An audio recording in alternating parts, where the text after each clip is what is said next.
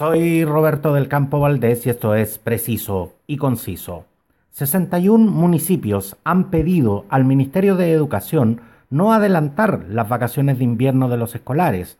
Alcaldes y, y diferentes colegios afirman que se podría perder el ritmo de aprendizaje y que el descanso en medio de una cuarentena no cumple con su objetivo.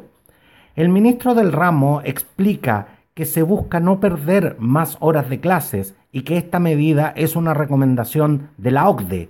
Frente a esto, Mario Aguilar, presidente del Colegio de Profesores, hace un llamado al titular Raúl Figueroa, que difundió a diferentes medios de comunicación, y estas fueron sus palabras. La intervención pública hoy día del ministro de Educación, donde ratifica la postura intransigente que ha tenido de que se adelantan las vacaciones a pesar del, del, malestar que esto ha generado en las comunidades escolares de manera tan amplia, bueno, es lamentable. Es lamentable y refleja la tosudez, la intransigencia, la falta de sensibilidad que tienen las autoridades de gobierno y particularmente el ministro Figueroa. Adquirió muy rápido el tono y el estilo de la ministra Cubillo, lamentablemente. No escuchar, imponer, eh, manifestarse con esta arrogancia, eh, distorsionar información, tergiversar información, en fin. A nosotros nos parece que es muy mala la decisión de adelantar las vacaciones por varias razones. Una pedagógica, y es que evidentemente eh, ha costado mucho echar a andar este acompañamiento a distancia de nuestros estudiantes mientras no se puede ir a los colegios.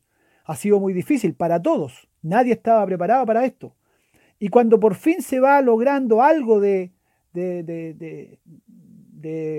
puesta en marcha de esto, cuando los estudiantes por fin, de alguna manera, dentro de todas sus dificultades, las familias, de alguna manera van, van asumiendo este, este formato de acompañamiento escolar que, que se requiere en este periodo, van a producir un corte de dos semanas. Esto no es bueno ni para los estudiantes, ni es bueno para nosotros como profesores que obviamente estamos haciendo este trabajo y ese trabajo requiere una continuidad.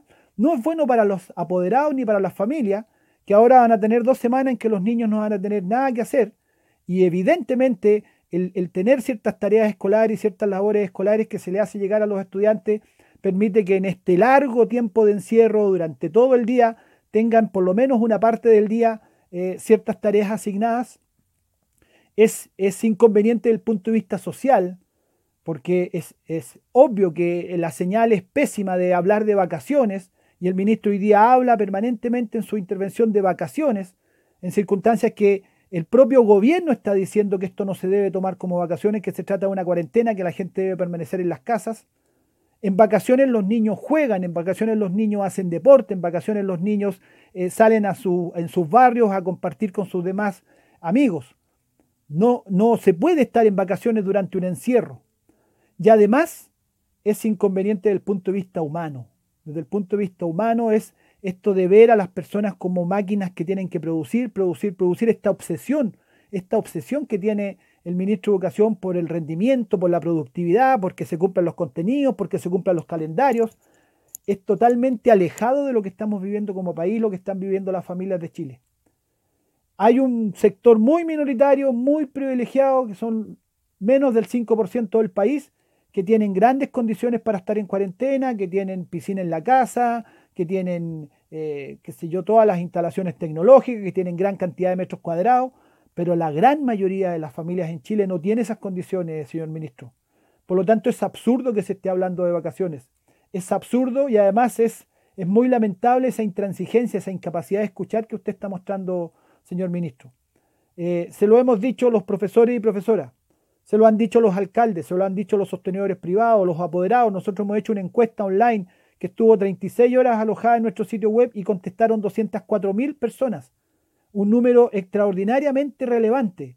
Y el 94% de quienes contestaron, apoderados, profesores, profesoras, asistentes de educación, estudiantes y ciudadanía, el 94% está en contra de anticipar vacaciones y está en contra de que se esté pensando en retornar a clase el 27 de abril.